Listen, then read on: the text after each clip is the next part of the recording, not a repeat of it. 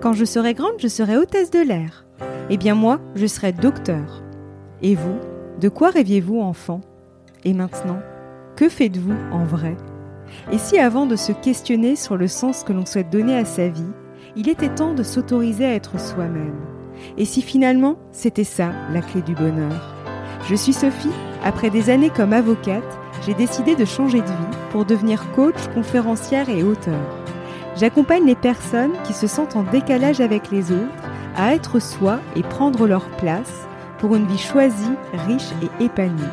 Chaque jeudi, je partage avec vous, seul ou avec mes invités, des conseils et des réflexions pour mieux se connaître, cultiver sa confiance et son estime de soi et reprendre les rênes de sa vie. Il vous arrive de vous sentir trop ou pas assez? Nous allons voir comment y remédier. Nous sommes souvent soucieux de l'image que nous renvoyons à l'autre. Nous pouvons donc avoir tendance à mettre des masques pour nous cacher et nous adapter à l'autre pour qu'il pense du bien de nous. Nous finissons par nous éloigner de qui nous sommes réellement. Or, comment trouver notre place sans exprimer qui nous sommes à travers nos mots et nos actions? On va d'abord commencer par lire l'avis du jour. Aujourd'hui, c'est celui de Lanterne 17. J'adore écouter ces podcasts qui permettent de renforcer notre capacité à nous accepter en fonction de nos valeurs et de nos aspirations. Un grand merci pour votre message, je suis toujours très heureuse de vous lire. Vous aussi, si vous avez envie de soutenir Il y avait une fois et l'aider à se faire connaître, vous pouvez le faire en mettant 5 étoiles et en laissant un avis sur votre plateforme préférée. Je le lirai dans un épisode au cours de l'année. Nous allons voir comment remédier à ce sentiment d'être trop ou pas assez. Il y a deux hypothèses auxquelles vous pouvez être confrontés. Les autres vous disent que vous êtes trop ou pas assez. Nous n'aborderons pas ce cas ici, mais il est important de garder à l'esprit que nous avons chacun notre propre réalité. Les jugements des autres ne sont que les projections teintées de leur propre filtre de perception. Il y a donc un certain recul à prendre face à de tels propos. La seconde hypothèse, vous vous dites que les autres vont penser que je suis trop ou pas assez. C'est cette problématique-là que nous allons aborder dans cet épisode. En effet, nous pouvons avoir peur d'être trop ou de ne pas être assez. Mais ne s'agirait-il pas de la peur d'être qui nous sommes? Face à de telles peurs, nous pouvons minimiser nos qualités, nos compétences, notre travail, etc. Un sentiment de culpabilité va parfois s'y ajouter. Nous pouvons les remarquer notamment dans notre dialogue intérieur, à travers des phrases autosaboteuses du type Essaye de ne pas te faire remarquer, ne sois pas trop ceci ou trop cela, ne montre pas trop ceci ou trop cela, etc. Il suffit d'avoir vécu tel événement à la suite d'un de nos comportements pour que notre cerveau intègre l'information et qu'il réajuste notre comportement en fonction de ce vécu. Pour illustrer mes propos, si vous aviez tendance à être très expansif lorsque vous ressentiez de la joie et qu'un de vos parents ait mal accueilli ce comportement, votre cerveau va intégrer ce n'est pas convenable d'agir ainsi. Vous allez donc adopter un autre comportement pour exprimer votre joie d'une manière peut-être plus réservée. C'est finalement le même mécanisme que pour les croyances limitantes. Si vous voulez creuser le sujet, je vous invite à écouter l'épisode 50, Se libérer des croyances limitantes, réalisé avec Marion Blick. Alors pour revenir à la peur d'être trop ou pas assez, il y a derrière cette peur la volonté de ne pas être vu, de ne pas déranger. On va alors avoir tendance à se faire tout petit. Alors c'est également lié à notre éducation ainsi qu'à notre histoire sociale et culturelle. Pourquoi agissons-nous ainsi? Il y a la peur du regard des autres et la peur du jugement. Nous vivons dans une société où la compétition et la performance sont très présentes.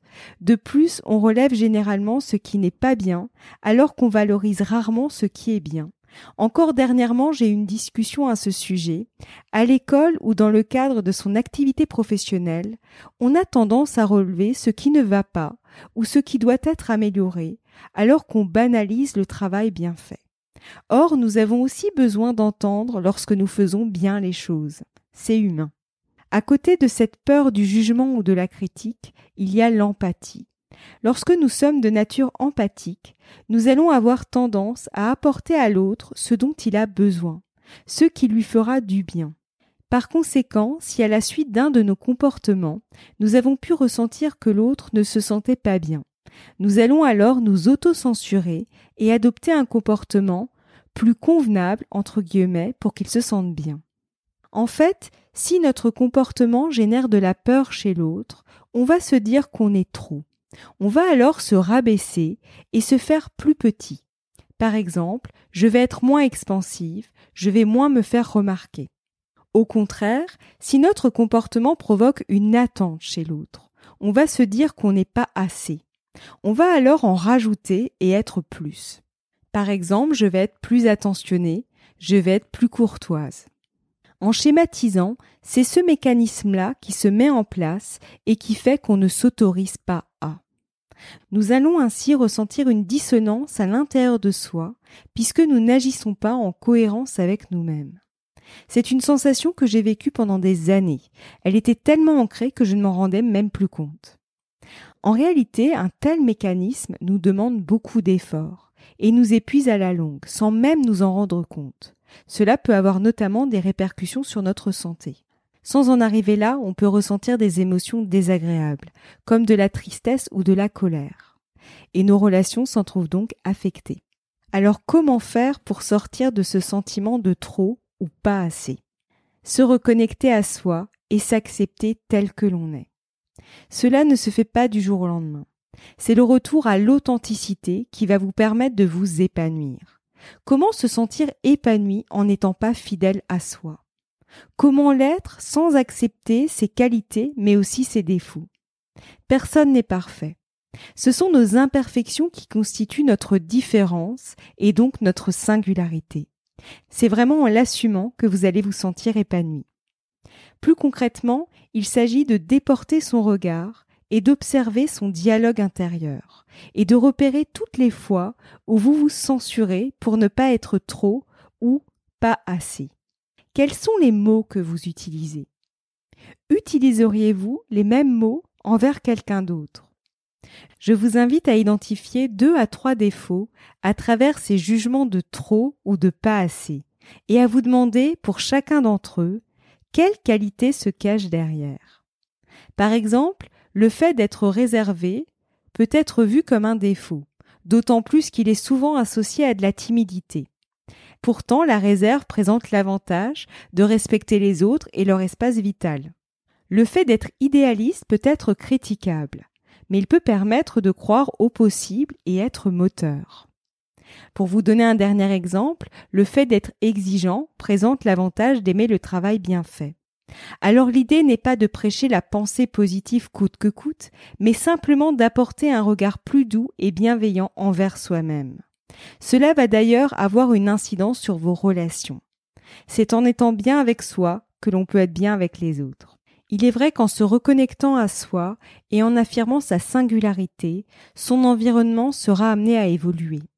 Certaines personnes s'éloigneront, d'autres changeront, de nouvelles personnes apparaîtront dans votre vie. Même si la transition n'est pas toujours aisée, cela vaut la peine. Et puis, il y a cet effet domino que j'ai déjà eu l'occasion d'aborder dans le podcast. Le fait de retirer les masques et d'être plus authentique en inspirera d'autres à en faire de même. Pour terminer, quel est le trait de votre personnalité que vous allez laisser s'exprimer pleinement, sans vous dire qu'il est trop ou pas assez? N'hésitez pas à m'en parler en message privé sur mon compte Il y avait une sur Instagram ou en commentaire sur YouTube. Je serai ravie de vous lire. Si cet épisode vous plaît, je vous serais vraiment reconnaissante de laisser un commentaire avec un maximum d'étoiles sur Apple Podcast ou votre plateforme préférée pour m'aider à le faire connaître. N'hésitez pas à le partager si ce podcast vous semble être utile à d'autres personnes. Je vous souhaite une très belle journée ou une très belle soirée et vous donne rendez-vous la semaine prochaine. À bientôt!